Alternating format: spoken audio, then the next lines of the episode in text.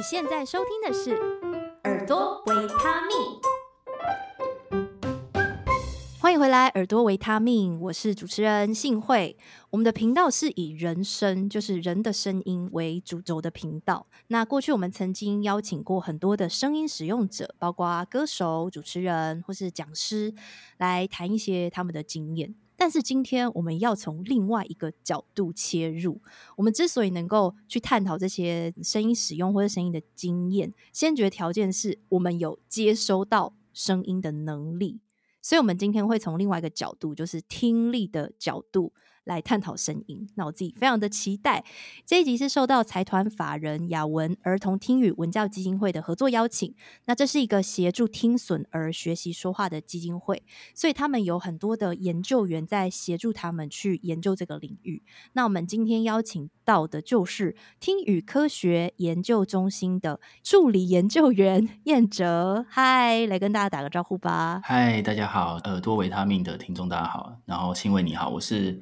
雅文基金会研究中心的助理研究员燕哲。好，那燕哲他本身是毕业于中正大学的语言学研究所，本身会六国的语言，也会手语，还会一些乐器啊，然后有参加合唱团，非常的厉害。而且算是跟声音有关的领域，其实你都还蛮有涉略的。嗯，嗯那我当初就是跟雅文基金会这边接洽的时候，我觉得还蛮新奇的，就是说哇，原来有一个中心，他们专门在研究。嗯，跟听力啊，跟声音有关的这样的事情，而且居然有人是可以以这个就是为工作，然后好像就是一直在研究这个领域，所以我很好奇说，研究员的工作是什么？然后你们的一天是长什么样子呢？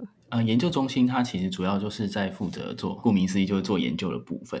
那其实因为这个雅文基金会它呃主要是专注在服务听损小朋友，那研究中心的工作就是希望可以把这个研究的成果可以回馈到服务上面，比如教学的部分。嗯嗯，那研究中心除了这个研究是为主要的工作之外，还负责了让基金会里面产生的一些知识，比如说，呃，老师们会写教案啊，那当然还有研究员的发表的文章啊，或者是我们也有听力部门的听力师，可能也会有一些卫教的一些资料，那这些资料都会收集到研究中心来，然后我们会让它做一个结构化，就是把它变得比较有系统，变成很像是资料库的形式，嗯、然后来做保存。那也可以让外部的人来了解听损儿童的服务的这个领域的时候，可以很快速的了解或者取得他们要的资讯。那目前研究中心有两类的研究人员，呃，一类是研究员，另外一类就是像我是助理研究员。那研究员主要就是发想研究啊，然后负责整个研究的规划。然后另外一类助理研究员就是负责我们是协助计划执行的部分，这样子。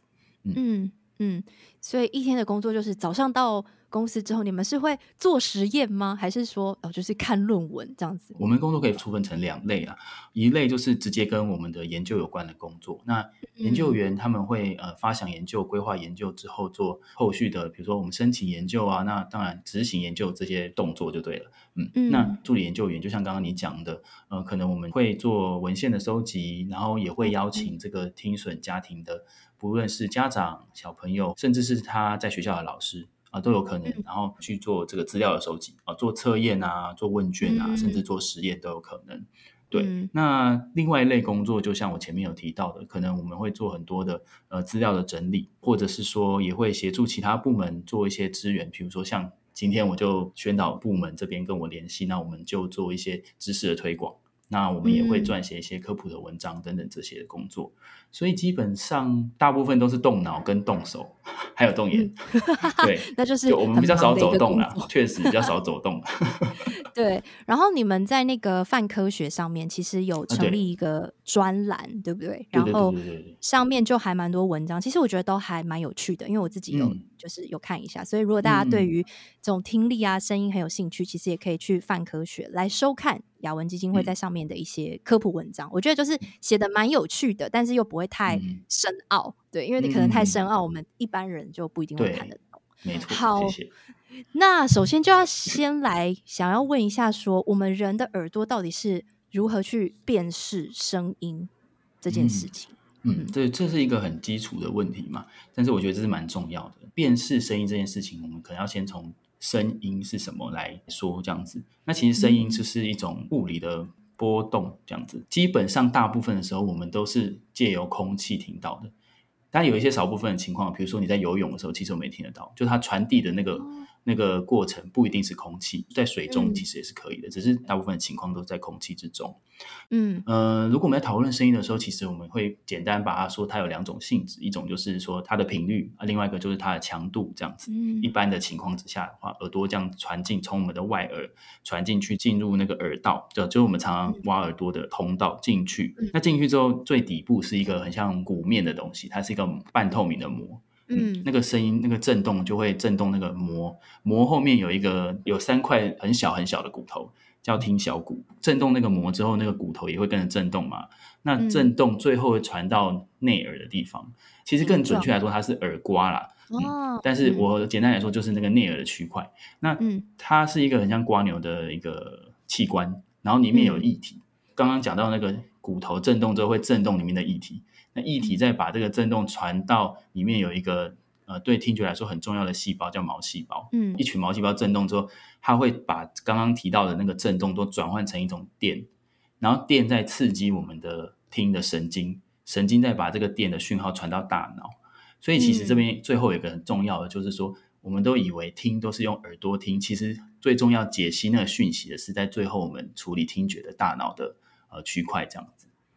哦，所以它其实我们好像觉得听很自然，但是它传播的过程其实是蛮多道的，嗯、就是空气里面的波，嗯、然后一直到我们的那个耳膜，然后再传到内耳，然后再转换成一个讯号传到我们的大脑，我们才会接收到我们听到的声音。对对对哦、没错，要经过层层关卡。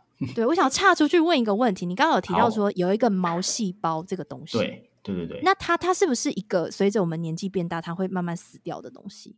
因为我之前好像有听过这个说法，它是会死掉的，没有错，就是它会老化，死掉就不会复活了，对不对？没错。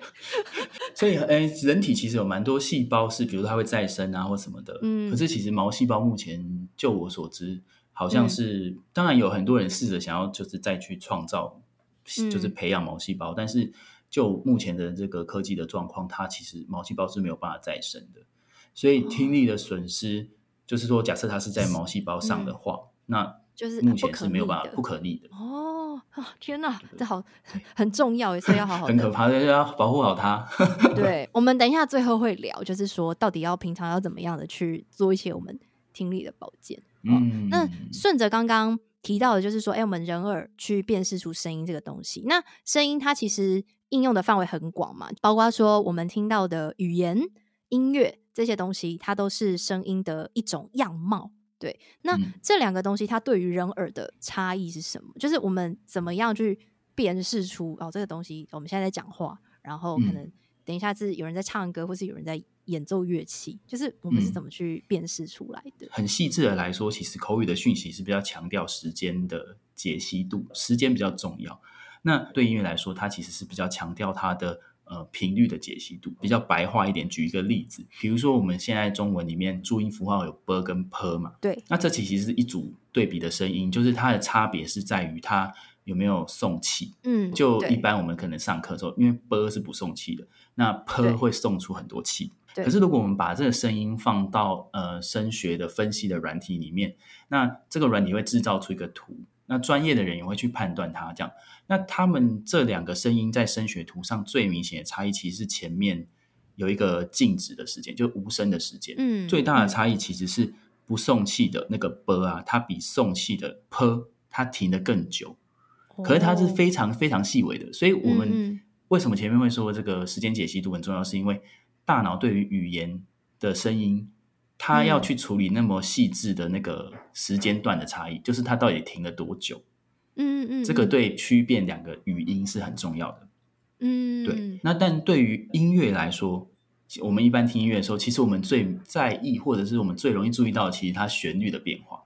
嗯，对，就音高的变化这样子。所以就音乐的角度来说，我们在处理音乐的时候，其实频率的那个解析度，或者说频率的重要性是。比较高的，跟语言的语音就不太一样的这样子。嗯嗯，所以一个是时间差，然后一个是频率。嗯，这样还还蛮清楚的。那你会觉得哪一个会比较难吗？还是对每个人来说不一样？我也不确定。我觉得它是处理不同的。如果单就处理声音的画面，嗯、不要去去讨论说哦，这个语言它因为语言都会有很多意义嘛。嗯、那撇除只是纯粹处理声音的话，我觉得应该没有哪一个比较难，应该是说它的那个面相不太一样。嗯嗯嗯，就是不同维度的感觉。对，不同维度的感觉。不过换个角度来说，嗯、我们现在说话的过程之中，其实比如说举中文的例子来说，我们知道注音符号里面有很多声音嘛。那当然它是有限的一组声音没有错，它可以各种组合。那其实我们去理解这个语音的时候，我们就是要去知道说哦，去聆听到这个声各种声音的差异。好，嗯，那我在想了哦，毕竟我是念语言学，我不是念音乐系哈，就是说。嗯乐器啊，或者是平常我们听到的声音的种类，或者是说它因为不涉及到沟通，所以我会觉得语言的话，它可能可能难度会比较高，因为它的变化性或组合性比较复杂。对，嗯。可是音乐的话，如果只是一般纯粹的，比如说我想要知道两个乐器的音色的差异吗？或者是两个音高的差异吗？可能就没有难度没有那么高。可是也很难说，嗯、我觉得，比如说你要我去听说这个这里面有什么和弦，可能因为我就没有受过训练，哦、我可能听不出来，就比较困难。对，所以我觉得可能各各有难度吧，那在不同面向这样子。但是我好像也觉得语言的刚刚你讲的那个时间差，嗯、我觉得那个好像更细微，嗯、就是那个好像是更细微的。你才可以去辨别出它的不同，因为或许中文是我们的母语，所以我们讲 ㄅㄆ，大家可能可以很容易理解。嗯、可是如果当我们在学习别的语言，嗯、那那样子很细致的差异，我们可能就不一定可以发得准，或是掌握得到。对，对对对，所以不一定可以，就是感觉得到这样子。嗯，所以也许这就是大家可以思考看看，就是对你来说哪一个比较难，还是会不会擅长语言的人，然后音乐其实也蛮厉害的，我不确定会不会，然后会不会是这两个东西其实会不会有联动？因为你就是对于声音蛮敏感的。其实很多人在针对语言跟音乐这个范围在做研究。应该说，平常我们不太会去谈这件事情，但是其实你稍微去找一些这方面资料，其实是蛮多人在做这些比较的。然后那个也蛮早有一些研究学者在做这方面的探讨。那我觉得是因为一方面前面提到就是说，语言我们大部分的时候是用声音嘛，我们。媒介是声音，那音乐也是。然后再来另外一个是说，语言其实我们知道，我们学我们当然学中文不太会去在意说什么语法的问题。可是像我们学英文就知道说有很多文法要学。嗯，那其实音乐它也有一些很像是语法的东西，的东西对，它有一些规则。嗯，对，那它怎么组合会产生什么啊？什么调性会有什么什么什么等等的。哦，那它也是有一些它的类似像是句子的成分。那也就会有人去分析说，去研究说，诶，那这两个东西，它一方面是在说它在形式上面它有没有什么很类似的地方，那另外一个是说人在处理这两个不同的讯息的时候有没有什么差异？那其实他们从声音语音的部分跟处理音乐部分其实是有蛮多的连结的。嗯嗯嗯嗯嗯嗯，所以也许这方面的研究，诶。我之后也可以去找来看一下，因为我刚刚自己想一想，就觉得哎，好像还蛮有趣的。哦，我这边有一个可以就是推荐，就是嗯，我个人偏好，嗯、就是说，因为这个领域其实蛮特别的，研究音乐这样子，然后还有或者是人脑怎么处理音乐这方面的研究。嗯、那呃，就我所知，那个呃，台大有一位老师叫蔡正佳老师，他就是蛮特别的，他就是专门在研究音乐跟心理学的互动。哦对对对，它也有涉及一些语言学的一些讨论，嗯，对，所以我觉得如果想要多了解的话，嗯、台湾在中文方面的文献资料的话，是可以诶阅读一下这样子。对对对对对，嗯嗯嗯嗯。那嗯，延续我们刚刚讨论的，就是对于语言跟音乐这一块啊，嗯、就是嗯，我有看到一些资料，就是说，因为我之前也有做过一些啊、呃、访谈，可能是访谈那种比较偏向婴幼儿的专家，嗯、那他们就有说，其实小 baby 他在刚出生不久，他就可以去辨识不同语系的语言。嗯、那不知道说，嗯、呃，他们去辨识这件事情是哦，他们可以辨识不同语系的语言，还是他们也可以知道说这个东西是音乐，或这个东西是某一种乐器？对，不知道说这个发展是怎么样的一个过程。嗯，刚刚提到就是说小朋友辨识语言、语音、语言这件事情嘛，嗯、那其实大脑它一开始其实是比较像是，当然它有一些原始的设定。嗯，哦，比如说什么部位大概是拿来做什么的。不过其实他现在可能目前是比较认为是，它其实有蛮多的弹性的，所以小朋友他大脑的状况是一开始是有点像是空白的。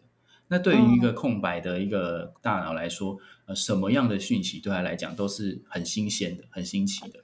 所以其实小朋友在一开始的时候，他可以辨别非常细致的语音啊。有研究指出说，他好像可以辨别到八百种不同的语音。可是对我们现在成人成人来说很难想象，因为太多种了吧？对。可是这样的状况会随着这个些小朋友他们在第一语言，就是说，比如说对我来说，我比较特别，我小时候第一个接触到语言其实是闽南语。那对于在台湾，可能多数目前的状况是可能是中文。哦，小朋友一直在这样的状况之下，他。会不断的听到就是这个语言使用的声音嘛，接着大脑很特别，它就会去线索到说，哎，这些声音很常出现哦，很常出现就是我常会用到的，所以就会变成有一类就是哦我很熟悉的。接着他就会发现有一些声音他几乎都不会用到了，这时候他就可以慢慢的分化出哦这些声音是比较少听到的，所以才会变成是说，其实小朋友他很早就可以慢慢的去发展出辨别不同语言的一个能力，这样子。那更特别的是说，我们现在讲的中文里面，其实它声音的那个组合其实是有一些规律的。比如说 “b” 跟 u 就不会放在一起，在我们的语言里面没有这样发音嘛。那小朋友其实会知道说，哦，原来 “b” 这个声音它常常跟什么接在一起。可是如果你突然跟他讲一个违反规则，比如说我跟他讲 “b” 与 “b”，他会觉得很奇怪。所以其实大脑很特别，是他也在做这种很像。统计哦，我统计什么样的组合比较常出现，什么样组合不常出现。对，那这个在专业上面我们会叫它是一种统计学习，嗯、这是一个这几年蛮流行的一个概念。就小朋友他的大脑在学习的时候，很很常在做这样的事情，这样子。嗯，非常的有趣。嗯，那音乐的部分的话，我会觉得呃，辨别不同的乐器，因为对我来说，嗯、如果跟刚刚那个状况比起来，嗯，因为乐器的数量在我们生活之中，好像其实也不会说到。很多，对对对。哦、那如果他只是纯粹要辨别两个乐器的一些音色的话，嗯、我觉得这样子对他来说当然是，我觉得没有可能没有那么困难，对，嗯。但是也确实啊，如果今天他就是你很常让他听到某些东西，就像刚刚举的例子，很常听到，其实他就会记忆起来；不常出现的，他会变成是另外一个类别。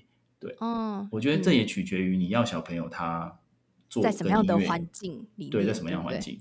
然后他要在音乐这个部分，他要做到什么程度的任务？嗯嗯嗯，对对对，懂。嗯，因为我我的小孩就是我有个儿子，他现在大概一岁快八个月。然后呃，他当然就是现在会去说一些话，可能不是说的很清楚这样，但是他的语言里面现在已经有音乐这个字了。他现在已经知道说，我们加一个播放器，然后从那个我平常会听一些音乐，然后播出来，他就会知道说音乐。他知道那个东西叫做音乐，然后我就觉得，对，我就觉得，哦，好奇妙哦！就是他知道那个东西播出来是音乐，然后并且同一首曲子，就我们给他听一些儿歌，比如说《一比呀呀》好了，那可能会有人唱的版本，那他就会知道这首歌叫做《丫丫》。然后呢，有时候我们可能从呃另外一个不没有人声唱的，它就是一个比如说演奏版的一样的《一比丫丫》，然后他也听得出来说这首歌是丫丫。对。然后我就觉得，哦，哦，他已经有去处理，然后这个语言，然后这个是音乐，然后并且同一首曲子是不同的，嗯，演奏方式的时候，他好像也可以辨识的出来。所以我就觉得，嗯、哇，就是这个发展真的好神奇哦！就是他怎么知道的？我就觉得很、嗯、很奇妙。嗯嗯，我觉得其实可以把它理解成是，如果像语言跟音乐，像你刚刚举的那个例子来说，嗯，就是你播一段声音给他听啊，其实他。哎，除了歌词之外，他会一直接收到那个旋律的部分嘛？可能他常听了啊，这个片段或这些很类似的模式，他就会记忆在他的脑子里面。对，所以我们大脑就会很擅长找到很类似的东西。所以下一次他又听到一个很类似，他马上就会想说：“哦，这个跟那个很像，应该是一样的东西吧？”他就会可以把它连接在一起，这样。哦，然后有可能他讲出来，然后我们给他的反应，就让他知道说：“哦。”哦，我讲对了，讲对对对对对对对对，他就得到一个正向的回馈，对，很有趣。所以这跟我下一个题目也有点关联，就是说人类到底从什么时候发展听觉，然后听觉什么时候会发展完成，以及刚刚我们一开始提到那个毛细胞，嗯、它什么时候会 开始退化呢？嗯、呃，其实应该现在目前这个概念已经蛮推广的蛮，蛮蛮蛮广了。就是说，其实宝宝在妈妈怀孕的时候啊，是可以听得到声音的。这个概念大家多多少少都有。嗯、其实有很多在这个研究上面，或者是说观察上面去切一些时间点呐、啊。那我这边提供一个呃时间点让大家参考，这样子，宝宝怀孕到第五周的时候，呃，外耳中的内容我们刚刚提到讲，就是说除了大脑中枢的那个其他的器官，其实已经开始发展。嗯、然后到二十三十周的时候，内耳的刚刚提到的耳瓜，就是毛细胞的部分，其实已经跟脑脑部产生连接。所以当怀孕进到七到九个月的时候，它的听觉功能其实已经是开始比较算是可以。运作完备这样子，呃、嗯，但是其实有一些时候会，我们用器官的角度，有时候有时候用哦小朋友他听到有没有反应的角度，会切分的时期不太一样，哦、对。但是重点其实是妈妈在怀胎的时候，宝宝在里面的时候，其实就已经听得到声音了。嗯、那那些刺激就会对他有一些影响，当然有一些发展上有些个人差异哦。可是其实他是听得到声音，所以其实我们现在卫教方面都会很注意说。呃，其实怀孕的呃妈妈还是要注意周围的声音跟噪音，或者是也有人强调说可以跟宝宝说话，因为其实他听得到。哦、嗯，对对对，所以其实，在怀孕的时候，声音对他来讲就是一个刺激的这样子。嗯、那你刚刚有提到，就是说呃，他后续的发展嘛，那小朋友出生之后，呃，慢慢的，我们的听力随着年纪的成长，它就会发展成熟。那有一些资料就是写说，呃，他这个最敏锐的时候，大概是在二十岁的时候。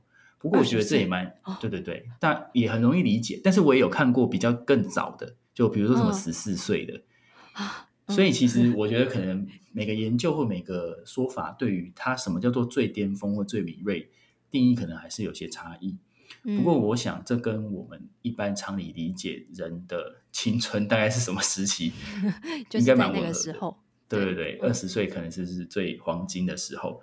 对，嗯、那有一些研究的指，有些资料就想讲说，二十五岁就已经开始呃下滑，退化，完蛋，对，蛮可怕的。对，那听力可能就会开始下降。不过我觉得，因为听力的下降，其实很少有情况是那种突然陡降，就是说很明显的，嗯，那是一些特殊疾病的状况啊。那如果一般的情况，在渐进的退化的状况之下，其实我们比较难去察觉。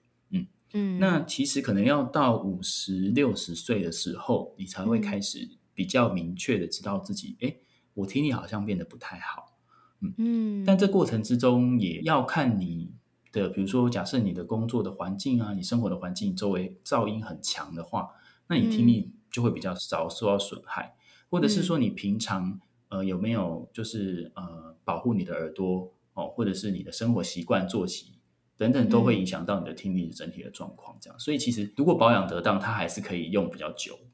嗯，其实就跟身体的其他部位也是差不多，对，就是一定会慢慢退化，只是说你还是要是就是要让它休息啊，然后该保护它要保护它这样子。没错，没错。你现在锁定的是耳朵维他命。如果你喜欢这样的节目内容，请在 Apple Podcast 留下五星好评，并且分享给你有需要的亲朋好友，或者以实际的行动支持。点选节目资讯栏的赞助连结，请我喝杯咖啡，让我们一起创作更多好听的节目。雅文基金会它其实就是有。服务很多听损儿的家庭，然后就是去帮助那些小朋友去学习说话。嗯、对，因为一般的孩子，就像比如说，哦、呃，我们就是先听到嘛，然后再去模仿。那所以听损儿的话，他们要透过什么样的方式去学会说话呢？嗯，那这就是雅文基金会它成立很重要的一个宗旨，就是透过。呃，一个教学方法来让这个听损小朋友可以学会开口说话。那雅文基金会它主要是用听觉口语法的方式，那这是一个有系统的教学方法。嗯、那在使用这个听觉口语法，一个很重要的条件其实是要佩戴呃良好的听觉辅具。呃，嗯、所谓的听觉辅具就是说帮助你让你可以听得到的一些、嗯、呃仪器这样子。嗯，对装置。那其实蛮常见的，现在应该算是蛮常见的。比如说有一类就是助听器，助听器，对，嗯，对对对，没错，助听器。那另外一类，我目前是应该是会比较少看到的，但是应该也会越来越普及的，就另外一种装置叫做人工电子耳，或者是叫做人工耳刮。嗯嗯，那这两个东西呢，简单的区别就是说，助听器它可以理解成是一种声音的放大的器材，那。哦但是它还是会做呃，根据一些不同的频率来做一些调整哦。因为有一些听损，它的状况是高频的声音比较听不到，或低频的声音比较听不到。它是一种放大器，没错，不过它更细细致一点。然后它也会需要专业的呃听力师呃专业的人员来帮你做一些调整，才是比较适合适适用的这样子。嗯嗯。那另外一个刚刚提到就是人工电子耳或人工耳挂，那它。是一个比较侵入式的一个装置，它会需要手术开刀，然后把一个电极呢放到刚刚我们前面提到的耳瓜里面。那它有一个外部的装置会接收语音，然后呢再把这个语音呢转换成一些讯号呢，再去让这个电极刺激，直接刺激听神经的部分。那再借着这样的方式呢，让大脑可以接收到讯号。嗯嗯，那人工电子的人工耳瓜呢，它就是一个比较。直接可以让你听到声音的一个方法，因为它绕过了耳道啊、听小骨，刚刚我们提到的一些过程。前面的部分，嗯，对对对，对，它是直接去刺激那个神经。但是它并不是说哦，谁都适合，然后任何人都可以使用，它需要比较谨慎的医疗评估。那使用这两个器具，后续都会是需要。呃，做一些听语的一些训练，才有办法好好的使用这个辅具，所以才会，嗯，雅文基金会才会在小朋友有佩戴辅具之后，评估他合不合适，然后来对他进行这个听觉口语法的一个教学。嗯，那听觉口语法它呃有一些比较特别的地方，比如说呃，听觉口语法它是采用一种团队合作的方式，所以我们的教学里面除了老师，有些社工人员会了解他整个家庭的状况啊，听力师评估他的听力的状况。那可能更广一点，就包含像我们有研究中心，我会提供很多小朋友状况的一些方面的回馈啊、反馈，让他让他们可以做一些调整。然后另外一个是说，他很强调家长或者是所谓的主要照顾者的参与，所以上课的时候其实是小朋友跟家长主要照顾者，有时候当然有时候是爷爷奶奶之之类，就主要跟他相处的人要一起来上课，因为我们希望他们可以学会怎么样。教小朋友说话，他们在家中呢，才有办法让说话这件事情慢慢的变成习以为常，然后可以训练出来。嗯，那听觉口语法最强调的就是听跟声音的输出，所以是主要在听觉的部分。然后听觉辅具的佩戴要可以良好的佩戴，然后长时间的佩戴。另外一个最后就是说，听觉口语法其实是蛮克制化，就是说他会一对一的去诊断这个小朋友的状况，做一些教学上的调整。对，这是大致上听觉口语法的一些特色，这样子。嗯，我觉得那个真的很神奇，因为我有去看一些影片。嗯、通常我们可能会想象说，可能有听损的小朋友，他们说话会比较不标准，或者是就是可能会听起来有点怪怪的。但是我去听，我觉得完全就是我不会有这种感觉，我就觉得就是他们就是一般的小朋友这样子。你说你在影片上面看到对对对对对的小朋友，嗯嗯嗯嗯，对，所以我就觉得很厉害。听损小朋友他的整个发生出来的一个状况，其实取决于非常多的因素，比如说，嗯，他的听损的状况。那听损比较重，对、嗯、对他来说，他要发出，因为他听到自己的声音都蛮困难，所以他就没有办法做一些调整。然后另外一个当然就是我们给他采取的教学方式、介入的方法也会影响。然后整个家长啊、照顾者他多积极参与，他呃上课的频率等等这些都会影响小朋友的说话的状况，这样子。嗯，然后我有看过一些你们的呃文章，也有提到说，在这种听能的附件当中，好像也会有一些音乐的导入。嗯、对，我不太确定是让他听音乐吗，还是带他们唱歌？不确定，就是 是怎样的导入，然后他会有什么样的帮忙跟作用？嗯嗯嗯，刚刚有就是前面有说到，就是听觉口语法其实是一个蛮。客制化或有弹性的一个教学的一个架构系统，而且我们很强调听嘛，所以其实生活中除了很多声音，嗯、当然音乐也是乐音也是很常会我们接触到的。所以，嗯、呃，老师如果觉得，哎，其实这个小朋友他是可以透过音乐学习的话，那我们也会就是说采用一些音乐的元素，然后来搭配教学的过程。嗯、呃，比如说可以举一些例子啊，比如说，呃。因为听觉口语法很强调，就是要仔细的听，会我们会一直训练，或者是希希望他可以练习去注意声音这件事情。嗯、那比如说，呃，像我们都知道有一个游戏，就是类似大风吹那样哦，大家围着椅子啊，哦、然后声音如果停了，音乐如果停了，那大家就要赶快坐在位置上。嗯，对对对。那这时候过程之中，哎，你就是需要很认真的去聆听。像这样的模式，有时候也会放在教学里面，比如说播一段音乐，那音乐停的时候呢，请小朋友要做一些指定的动作，所以他就必须要很专注的去聆听，嗯、这是训练他呃仔细聆听的部分。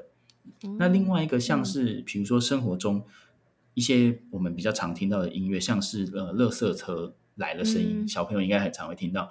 哎、嗯，我后来发现啊，垃圾车原来在台湾有两种音乐，一个是少女的祈祷，哦、另外一个是给爱丽丝。我不知道现在各县市有没有差异啦。哦、对，总而言之，我们有一些这样的音乐。那其实，在课堂的时候，我们也会试着做跟生活作息做结合，而已让他知道说，哎，其实你以后听到那这个音乐，我们就要做什么事情，可以让他建立一些课堂的规则啊，生活的习惯，这也是很重要的一部分。嗯、然后，像是比如说听觉口语法有一个使用的技巧叫做听觉填空哦，比如说这个填空意思就是说我们。讲出部分，然后后面让小朋友去接。那比如说像小星星的这个歌词跟旋律，如果小朋友他有一定的熟悉度之后，哦，可能老师或者讲呃主要照顾者可以唱说哦一闪一闪，然后小朋友就接，接亮晶晶，对对对，让他去练习说，一方面他要聆听，然后一方面他也知道说哦，哎，对方停顿了，其实就是换我说话，换我要。表达的时候，那这可以练习到他在对话里面去注意对方说话或者是轮替这个呃的重要性，这样子。那这是一些呃音乐可以融入在这个教学方法之中的一些例子，这样。嗯，所以感觉还蛮有趣的，就是他是会跟生活，然后用有点游戏的方法跟他们去玩，嗯、然后其实就是在训练他们啊、呃、什么时候要听，然后停了要做什么，嗯、或是训练他们去说这样子，然后去帮助他们。呃，在这个过程可以更能够敏感的去感知到声音的不同。嗯，是，对。嗯、然后我觉得，因为小朋友嘛，他们就是你如果要他练习很枯燥的活动，他就没有办法坐不住。对对对，所以让整个活动跟整个教学变得趣味化，就是老师要去构思这样子。那所以把音乐融入，可以让整个上课的氛围可能会变得比较有趣活泼。嗯嗯嗯，可以想象，应该会变得还蛮好玩的。嗯，那聊到了音乐在嗯听力附件当中的角色，那我就也很想要继续再往下问，就是听力这件事情，它是有办法训练的吗？好，比如说可能有些人他就是没有办法去听出两个音的区隔，就是比如说我现在就是弹两个音，然后哪一个音比较低。哪一些音比较高？有时候我会跟我的学生做这样的练习，嗯、那我就会发现，嗯，有些人就是很敏锐嘛，他很近的音，嗯、就是比如说差半音，他也可以听得出来。嗯、但有些人真的会听不出来。然后我就很好奇说，这种音乐方面的听力，它是可以训练的吗？还是说，其实就是每个人天生的能力会不一样呢？嗯嗯嗯。先从一个比较一般的角度来讲的话，其实、嗯。就我所了解的资料来说，其实像音乐它，它它就是牵涉到很多技能嘛。那其实技能综合出来的表现，其实是可以透过呃训练来提升的。所以演奏家他也有比较生手，嗯、就是比较不熟的，然后刚入门的。嗯、那当然他练习久了，就会变成比较熟熟手，就是说他是专家的程度这样。那无论是他在弹奏的技巧，或者是他在聆听区分的。能力上面其实都还是可以有一个成长的空间。不过，我就从、嗯、我先从我自己念语言学的一个角度来做一个例举例哈。你刚刚有提到，就是有些人哎、嗯、奇怪，他就是好像没有办法听出来。那其实、嗯、呃，去分辨这些，比如说音乐啊的那个能力，其实还是有一些个别差异的。那用语言的例子来说，有一些小朋友啊，像语言能力啊，其实是每个人都学得会的。可是，当然，有些人就表现比较没有那么好嘛。哦，比如说国语课啊、英语课，有些人表现没有那么好，有些人表现比较好。但是有一群呃小朋友，有一群族群呢，他是比较特别的落后在语言方面，而且他其他表现、其他学业表现或生活表现没有什么太大的明显的状况，嗯、可是他语言能力就特别差。嗯、那其实这是一种纯粹的语言障碍的一些小朋友。那在台湾呢，我们呃比较常听到，他可能会被归类为是学习障碍。嗯，那但是比较专业的说法，它是叫做特定型语言障碍，或是发展型语言障碍。它的很大的特色就是说，它其他的部分表现没有什么太大的状况，对不对，都 OK。可是它语言不知道为什么就特别的不好，嗯，所以它就是有一种特定性的一种语言上面的障碍这样子。那因为我觉得用这样的例子来举，可能大家会比较知道说，哦，语言障碍，语言障碍这样子。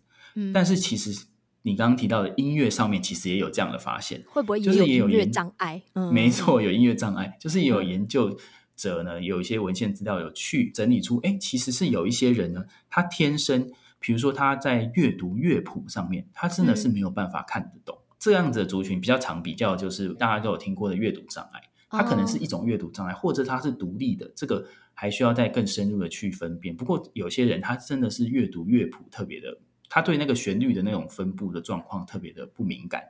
另外一种是比较像你刚刚提到的，就是他天生对旋律就是有非常大的障碍，他完全不知道这两个音到底差在哪里。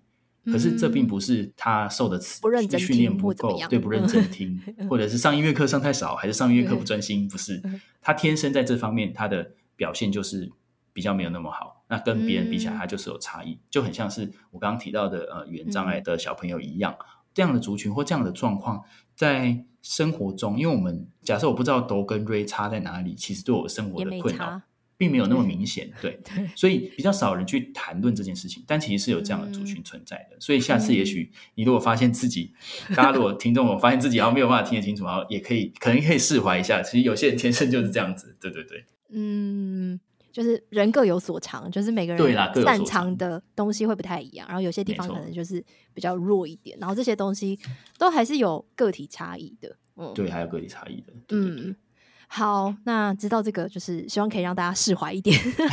没错。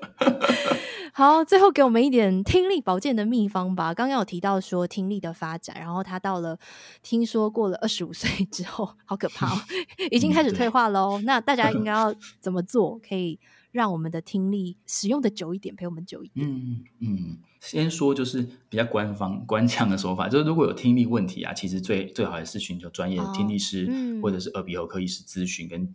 检查是最好的，嗯、对。嗯、那但日常生活中，其实我们一些小地方是可以注意，可以让听力保护的更好。嗯，比如说，我们应该避免长时间在一个噪音的环境中。所谓噪音的环境，就是说让你觉得很不舒服，耳朵不舒服，嗯、心里不舒服，都是就是让你觉得感到不适的环境。对，那如果这样的环境假设是必要的，比如说有些人他是工地的工人，嗯嗯、对工作的关系，很容易想到是工地的工人。可是其实像一些音乐工作者。比如说，oh. 对对对，他们也会很常接收到比较大音量的声音。嗯，那这在你如果要在这种环境下工作的话，那就要自己比较警觉，可能要时时戴上耳塞，或者是有更专业的护具可以保护你的耳朵。对，那这是噪音的部分。另外一个是，呃，即便你今天没有在噪音的环境之中，像我们平常很容易就是听音乐啊，或现在大家在听 podcast，podcast，有时候你会不注意到你的音量，或者你觉得听不太清楚，就调得太大声。嗯，那这个也是要注意，音量最好是不要超过那个音量值的百分之六十，然后聆听的时间也很重要，最好是比较严谨是二十分钟就休息啦。那有些人说六十分钟的休息，嗯、其实看你个人的状况，重点就是不要长时间的一直听。嗯，中间要休息，耳朵也是需要休息，要让毛细胞就是睡一下这样。嗯 嗯，对。然后再来是说，我们如果去游泳啊，或者是去海边玩水的时候。嗯，水会进到耳朵里面嘛，其实也是容易造成感染的，所以最好还是可以戴耳塞，或者是说，诶，在从事这样的活动之后，可能要注意一下耳朵的状况，这样子。嗯、那另外是一般的生活习惯，其实这个对身体的各个部分的健康都是一样的，就是说生活作息正常啊，少去接触一些比较刺激的，比如说酒不要饮过量啊，或者是吸烟，嗯、因为其实也有研究指出说，如果吸烟的话，其实会提高听力损失的一个风险，这样子。嗯。然后，如果我们有感冒啊、身体不适啊，或者觉得听力有任何的状况，其实我们都不应该就是说太去忽略它。有些人会觉得说，哎，好像还好，就算了。嗯，其实还是要尽早去做检查，因为其实有时候一点点的一个状况，其实如果没有注意的话，听力是真的有可能会受到影很大的影响的。所以还是建议大家是可以去找专业的人做检查，然后。如果是针对小朋友，小朋友他很常有中耳炎的状况，那有些家长可能就要是没有特别的在意的话，有可能造成永久性的一个无法恢复的一个听损这样子。那如果是比较年长者的话，我们常常会遇到年长者有重听的状况。那其实呃，刚刚有提到就是从二十五岁就开始退化嘛。如果我们没有在这个长长的岁月里面把耳朵保护好，把听力保护好的话，那其实我们一点一点损失，到真的年纪比较大的时候，才发现自己重听的时候就有点晚了。所以平常的时候就应该要呃去注意这个部分，这样才不会到最后，哎，想说奇怪，我怎么会突然就是怎么老了会重听？然后重听戴上助听器之后，还发现说哦，原来其实。呃，闹钟有呃，那个时钟有声音，滴水有声音，有些人就会这样反应。啊，原来他们是有声音的，嗯，因为其实他不知不觉已经听力有损失了。了对对对对对，嗯，大致上是这样。嗯，那你刚刚有提到那个使用时间的长短嘛？比如说像耳机啊，嗯，那如果像我们用这种耳罩式的或是耳道式的耳机，嗯，会有差异吗？还是其实没什么差别？嗯嗯，我觉得比较关键的部分应该是说，你到底让你的耳朵耳朵接收到多强的讯号，嗯哦、那还有多强跟多长的时间？那像有一种就是塞到耳道里面的那种耳机，对，对，它就是离你的，嗯，对对对对。总而言之呢，如果它离耳道里面越近的话，其实它就是越快传到你。哦、我们刚刚前面提到的鼓膜的部分越接近内部嘛，嗯、那其实你在这样的情况之下，声音开的越大声，其实刺激就越强。所以离离你的耳朵越远一点的话。呃，其实刺激就没有那么强，但并不是说哦，我戴耳罩就可以开开超大声，也不是，嗯、也不只是越深入的，你可能就要越注意那个音量的变化，会造成影响。对对对，嗯，那比如说像那种可以开抗噪的，它应该是好的，对不对？因为你开抗噪，你的声音就不用开那么大声，所以它应该就是也算是一个保护听力的机制吗？嗯，这样理解是 OK 的，因为一般的情况之下，嗯、假设我今天耳机没有抗噪，可是我比如说你在搭捷运好了，嗯，你在捷运上听音乐的时候，你会不会觉得很常常听不清楚？又要开很大声，嗯、对，你就会想要开很大声。哦，你觉得刚刚好，可是对那个耳朵、对毛细胞、对里面的器官来说，那个音量已经太强了，嗯，可是你的大脑会觉得说哦，这样刚好，因为我这样才听得到啊，嗯，所以回过头来，你刚刚提到就是抗噪的部分，如果它可以减低那个噪音，你更容易听到，其实你就不用那么大的音量。哦，所以是多少有帮助的，可以给自己一个 买抗噪耳机的那个 好理由。理由。好，今天非常的谢谢谢谢燕哲来到我们的频道当中。那最后可不可以跟大家分享说，如果想要对雅文基金会有多一点了解的话，可以到哪里去找到你们的资讯呢？嗯，那其实呃，雅文基金会它已经有一个非常有组织跟系统的一个。我们的一个官方网站，所以其实大家在网站上面，嗯、在网络上面搜寻雅文基金会，就可以找到我们的网站。嗯、那里面有很多详细的资讯。那如果是家长碰到呃小朋友需要来了解雅文的服务的话，其实耳鼻喉科医师或听力师，其实大部分都会了都知道这个我们的这个机构，哦、所以其实他们也会提出这样子的一个建议，说：哎、嗯，你要不要去我们这边做一下咨询？嗯，对他们会提供转介的服务。嗯，对对对，他们会提供转介的服务，所以其实蛮容易可以了解到雅文在的服务的内容这样子。嗯，好，那如果有需要的话，大家可以再到网络上去搜寻哦。那也希望今天跟大家分享的内容，我自己是觉得还蛮精彩的啦，有获益良多。也希望可以解开大家对一些听力啊，然后或是语言啊，或是音乐的疑惑。再一次感谢燕哲的时间，谢谢，谢谢幸会，谢谢大家。好，那我们就下集再见喽，拜拜，拜拜。再次感谢你收听到节目的最后。如果对于节目内容有任何心得想法，非常期待听到你的回馈。欢迎在 FB 或 IG 找到我，一起聊聊。相关链接都放在资讯栏喽，赶快点过去看看吧。请持续锁定耳朵维他命。